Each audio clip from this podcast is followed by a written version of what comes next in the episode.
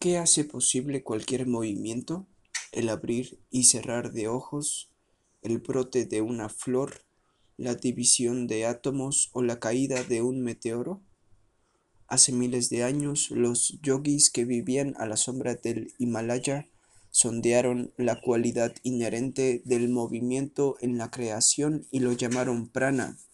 Se puede traducir aproximadamente la palabra prana como energía o fuerza vital, pero ninguna de las definiciones ofrece un equivalente preciso del término sánscrito, que surgió de estados superiores de contemplación. La palabra prana asume la calidad de viveza. Desde el punto de vista yógico, todo el cosmos está vivo, palpitando con prana, el principio universal de prana puede estar en un estado estático o dinámico, pero está detrás de toda existencia en cada plano del ser, desde el más alto al más bajo. Prana es el concepto más simple y profundo propuesto por los videntes. Una piedra adorada con sinceridad puede tener una calidad de prana más fina que la fuerza de un leopardo en vuelo completo la fuerza tangible que permite el movimiento de la mano es prana y la fuerza intangible invocada a través de un complejo ritual de fuego también es prana. El viento sopla y los ríos fluyen a causa del prana. Los aviones, trenes y coches se mueven a causa del prana. Los rayos láser y las ondas de radio viajan debido al prana. Cada objeto de la creación está flotando en el vasto mar de prana que todo lo abarca y recibe todo lo que necesitan para existir de él. Se dice en el Katopanishad, todo este mundo, lo que sea que haya, vibra habiéndose originado del prana. Este prana cósmico, también llamado Mahaprana, nació en el momento de la creación. Por lo tanto, para comprender plenamente el prana, uno debe volver al comienzo de la creación. Prana es el principio dinámico dentro de todo.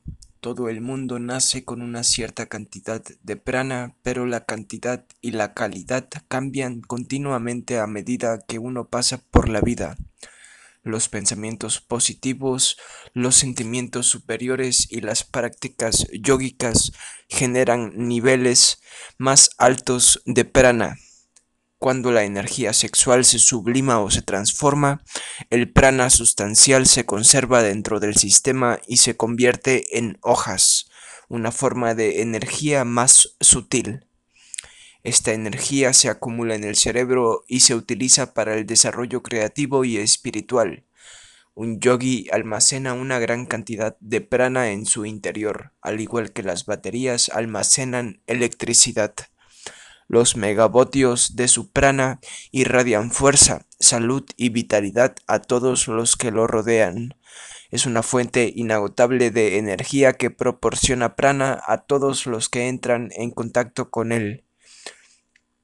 Swami Sivananda dice, así como el agua fluye de un recipiente a otro, el prana fluye como una corriente constante desde un yogi desarrollado hacia las personas débiles.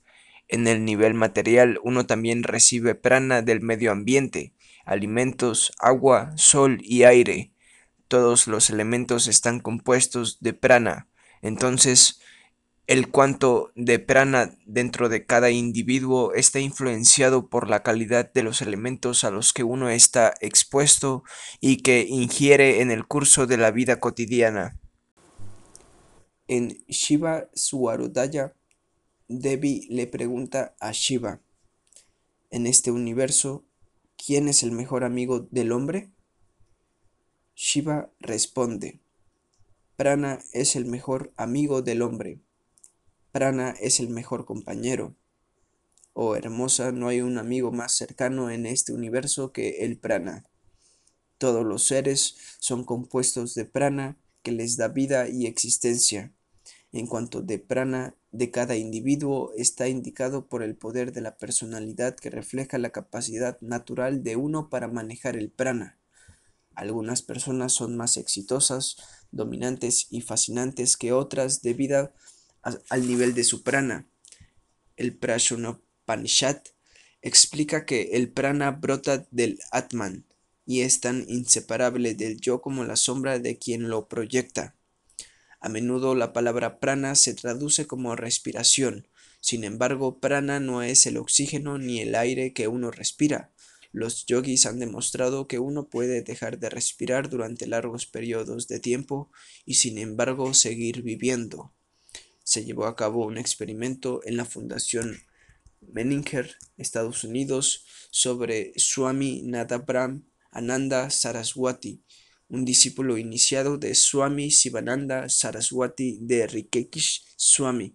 Manda había perfeccionado Nada Brahma, la sintonía con la vibración del sonido primordial, y el experimento tenía la intención de verificar su afirmación de que podía permanecer cómodamente sin respirar durante periodos prolongados.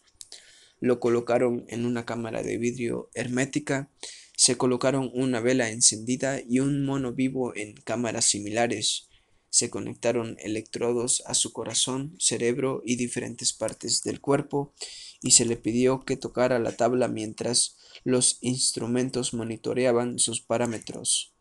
Su nariz y oídos estaban tapados y todo su cuerpo estaba untado con cera para que el aire no pasara por los poros. Después de tres minutos, la vela se apagó y después de quince minutos el mono cayó inconsciente. Pero Swami Nadabrahmana continuó tocando la tabla durante más de cuarenta minutos. Durante este periodo no respiraba y cuando se le colocó una moneda sobre su cabeza afeitada, se balanceaba hacia arriba y hacia abajo. Cuando se colocó un micrófono contra cualquier parte de su cuerpo, se escuchó un sonido fuerte y constante como el de una cascada. Explicó que este sonido era el movimiento del prana y agregó que uno continúa viviendo mientras los pranas estén activos, incluso si uno deja de respirar. El Hatha Yoga Pradipika se hace eco de su declaración. Mientras el Vayu Prana permanezca en el cuerpo, hay vida. La muerte ocurre cuando el Vayu deja el cuerpo, por lo tanto, retener el Vayu. Al principio no había nada, ni siquiera creación. Lo que existía era una conciencia no manifiesta y omnipresente conocida en las escrituras como para Brahman. Contenía en su interior todas las cualidades y componentes necesarios para la creación. El universo entero yacía infinitamente contraído en él como mera potencia. Prana permaneció completamente absorto en él como en una unión de abrazo profundo. Era un estado de perfecto equilibrio y armonía. En esta absoluta quietud hay un movimiento. Las literaturas tántricas y védicas afirman que surgió un deseo en ese principio absoluto. Ekoham Basuyam. Soy uno, déjame convertirme en muchos. El deseo es el primer impulso creativo que se traduce en querer. La voluntad de la conciencia no manifiesta provoca el primer spandan, la vibración y los brotes de energía. Es el primer movimiento, el primer momento del devenir desde el ser, la primera manifestación de prana. Esta energía primaria llamada Mahaprana se conoce de diversas formas como Mahashakti, Mahamaya, la creadora cósmica o la madre cósmica. Prana nunca estuvo separado de la conciencia. Eso existió eternamente como potencial en la conciencia, pero ahora se asumió a sí mismo. Así, la energía y la conciencia comenzaron a interactuar entre sí se entregaron al juego cósmico, lila, que causó Shristi, la creación. El despertar de Mahaprana fue como una autoproyección del yo de la conciencia infinita. La conciencia inmutable podía experimentarse a sí misma a través del movimiento del prana. Con el paso del tiempo se produjeron modificaciones en los estados de conciencia y energía y con cada modificación surgió un nivel diferente de creación. Se manifiestan diferentes niveles de existencia, seres y materia, elementos y energías, luz y obscuridad, positivo y negativo, animado e inanimado, masculino y femenino. Juntas, la conciencia y la energía expandieron el universo y al final de cada era lo disolvieron, reuniendo el universo de nuevo en sí mismas. Las muchas sutilezas de prana y chita, conciencia, son las escaleras de todas las prácticas espirituales, siendo el último peldaño la involución al estado en el que todo lo que existe es conciencia pura. Este es el proceso de volver a la fuente. Juego de prana y chita. Cuando prana se mueve, chita, conciencia, se mueve.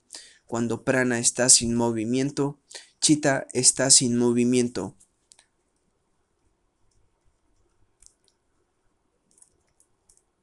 Tanto el prana como la tanto el prana como la conciencia deben estar presentes para que exista la vida. La experiencia consciente es chita. Lo que nos acerca a la experiencia consciente es prana y lo que motiva a prana es vasana, el deseo inherente. Entonces, prana y vasana son los dos soportes de la conciencia. Un ser vivo se llama prani, aquel que tiene prana y por lo tanto conciencia. No es que la conciencia sea la causa de la existencia y el prana el resultado, ni el prana es la causa o conciencia el resultado. Son dos aspectos de la existencia que determinan la naturaleza del todo. La conciencia es ser, conciencia, conocimiento. Prana es devenir manifestación a través del movimiento. La conciencia es una experiencia latente, mientras que prana es el principio activo de la energía manifiesta. Son los dos principios eternos que son la base del macrocosmos y el microcosmos. Todo es una combinación de prana y chita.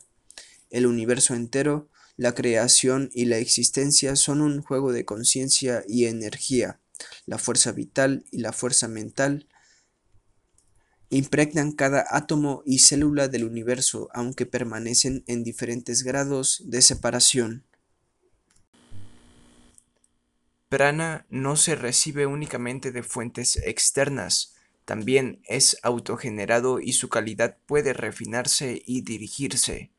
Uno puede trabajar con el propio prana para mejorar la vitalidad, la voluntad y la fuerza, curar enfermedades, aumentar la capacidad y la eficiencia y evolucionar hacia una conciencia superior. De hecho, uno debe trabajar con prana shakti, la fuerza del prana, para perfeccionar cualquier experiencia en la vida.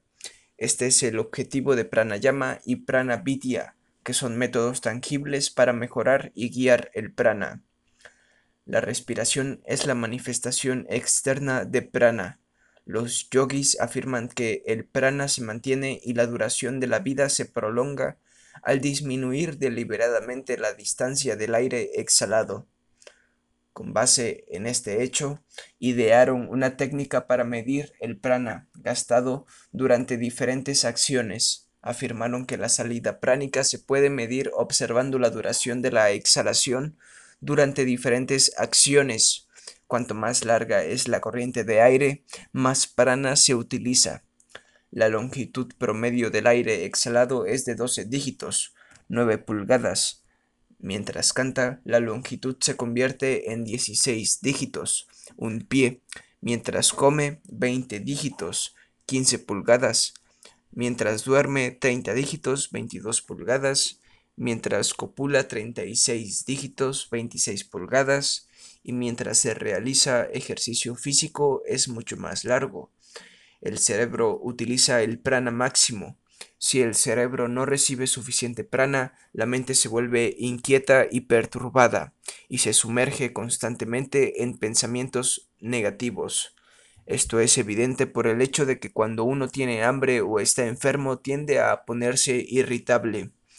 El cuanto de prana en el cuerpo ha disminuido y los circuitos cerebrales protestan por la falta.